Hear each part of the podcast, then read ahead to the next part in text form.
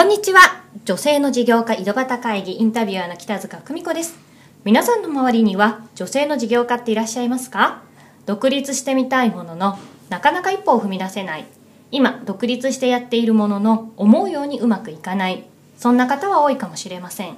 この女性の事業家井戸端会議では、実際に自分で独立して事業をし成功している女性の本音を井戸端会議のようにぶっちゃけどうなの？と伺っていきますさてさて今日はどんな本音が聞き出せるのでしょうか？それでは本日のゲストご紹介いたします。社会保険労務士の郡司かりんさんです。よろしくお願いしよろますしくお願いいたします。はい、えー、郡司さんはですね社会保険労務士はい。ということで、はい。今独立して活動されてるということなんですけれども、社会保険労務士ってちなみになんですが、はい。はい。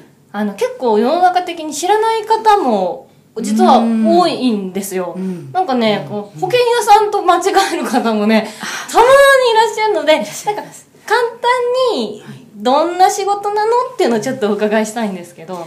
うん。ものすごく幅広いんですけども、うんうん。例えばうーんとですね皆さんが会社に入社した時はい。に保険証を作ってもらうと思うんですけれども、そういう保険証を作るための事務の代行をすることであったりとか。なるほど。はい、あとは、えー会社に就業規則ってある会社多いと思うんですけれども、そういう皆さんが会社で働く上のルールを作る人。うんであったり、はいそんなことしています。あんまりじゃあそこう一般的なね普通に主婦してるような人とかにはなかなかお目にかかるような感じのお仕事ではないけれども会社には必要不可欠な方って感じですかねそうですね。はい、ありがとうございます、はい。えそんな郡司さんなんですけども、はい。今女性でそういうこう独立して社会保険労務士やられてると思うんですが、ご自身がそういうのを目指されたりなったきっかけとかもしあれば教えていただきたいんですけども。えっとですね、私前職 SE だったんですね。はい、SE、あの、はい。ここパソコンのね、パソコンの前でカタカタやってるやつですね。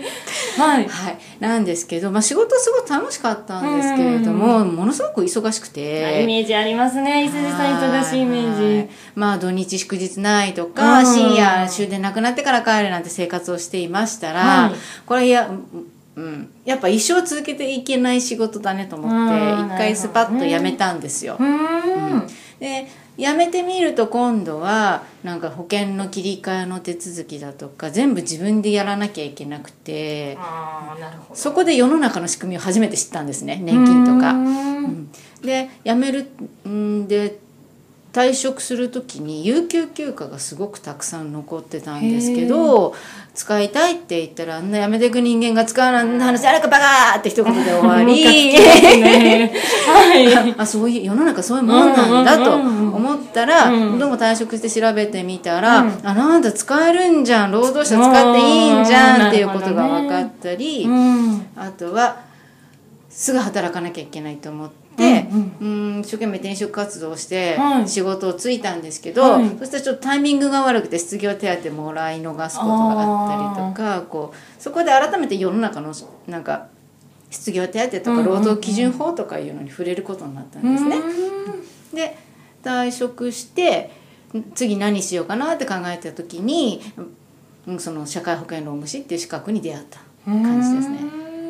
じゃあそういう、まあ、自分の経験から、ちょっとそういうのいろいろ法律とかを学んで、まあこうまあ、労働者もそうだし会社側もきっちりそういうのを整備できるような立場になりたいなみたいに思ったっていう感じですかね。そうですね。最初は、うん。あと何ていうかね無知な労働者を助けたい。頼れる人事のお姉ちゃんになりたいと思ったんですよ。ここに出ました自分が知らなくてこんなこともできなかったかなと思ったんですけれども、うん。そのうちの社員を守るには社長を守らないと守、ああなるほど、ね、最終的に従業員守れないねっていうことに気づきまして。やりながらいろいろ気づいていったっていうことですね。はい、それで今は社長の側をしきっちりサポートする立場でお仕事させていただいてなるます。ほど。社長を守ることでやっぱはい。り社員にもちゃんとはい。いいものを提供できるはいということですね。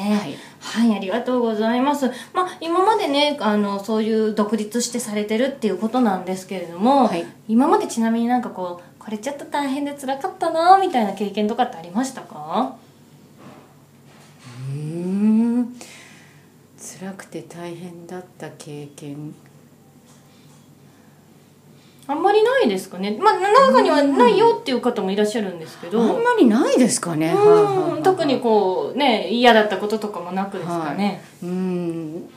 あるんでしょうけど 忘れちゃいますよね。なんか大変だった方の経験は。いちいちそんなないですったら進めないよみたいな。しなんかありがたいなって思うことの方が記憶に残ってるので、ね、まあはい。なんかそれなりにはきっとあったでしょうけどっていうことですかはいねはい。はい、ありがとうございます。じゃあ逆にまあそのたくさん楽しい経験いい経験やってよかったなっていう経験あったと思うんですが、まあ実際やってみて本当にこれ良かったなって思えることって何かありますか？えー、と私労働相談受けたりもしてるんですけれども、その相談に来られた方が、うん。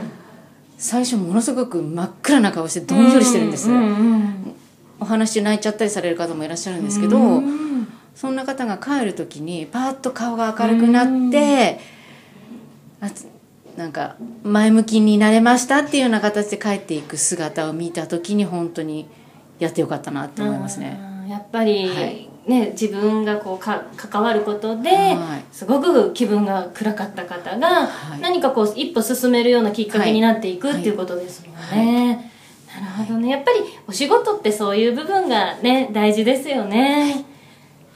はい、なんか逆に勇気もらえますよね。うんそううんはい。あそうですよね、そういう方がいるからこそ、うん。また次頑張ってやれるというか、はい。なるほどね。はい、えそれではですねまああのまあ辛かったこと特にないとはおっしゃっていただいたんですが、やはりですねこう独立して続けていくことっていうのって、やっぱり皆さんこう独立された方の大きな課題になってくるかなと思うんですが、文治さんなりにこう今独立して続けてやっていけてる秘訣みたいなのがもしあればお伺いしたいんですけれども。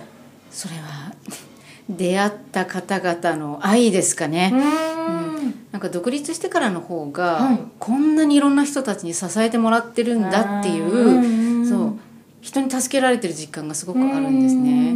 なので私もそうなりたいと思うし恩返ししたいと思うし、逆に独立するとダイレクトですもんね。そうですね。会社のはい中にいるとその会社の一員だから、ね、会社の人しか見えないですけどね、独立すると確かにいろんな方々と接するところでお互い助け合って仕事になったりっていうのがありますよね。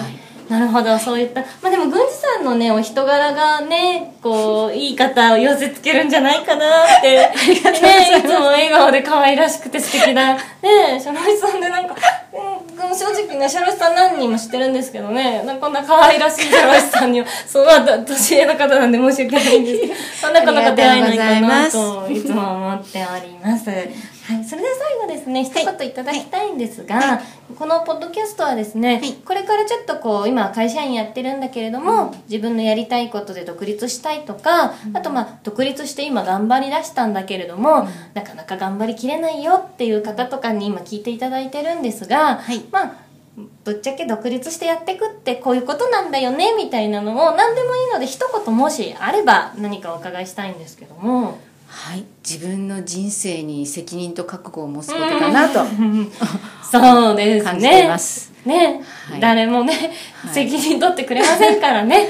はい。自分が代表でやっていくっていはう覚悟を持って、郡司さんもそのあたり持たれてやってきたのかなというところですかね。そうですね、会社って黙ってればいろんな人がいろんなことやってくれる、うん。自分で決めなくていいんですよ、はい。なんですけど独立するって自由もありますけれども、うん。その分自由って自分で決めなきゃいけないことが増える、うん。コントロールしなきゃいけないってことも身に染みて分かった、はい。そのなんか人に頼らないで自分で生きていく覚悟みたいなのがはいそれが独立だよと いう、一言ですね。まさにそうだなと感じます。ははいい。今日はですね、短い間ですが、えー郡司さん独立してこんなことがあったよですとか、まあ、社会保険労務士とはみたいなお話していただきまして、はいありがとうございます。本日ありがとうございました。社会保険労務士、郡司かりんさんでした。えーそれでは本日の女性の事業家インタえー女性の事業家井戸端会議以上となります。インタビュアーの北塚久美子でした。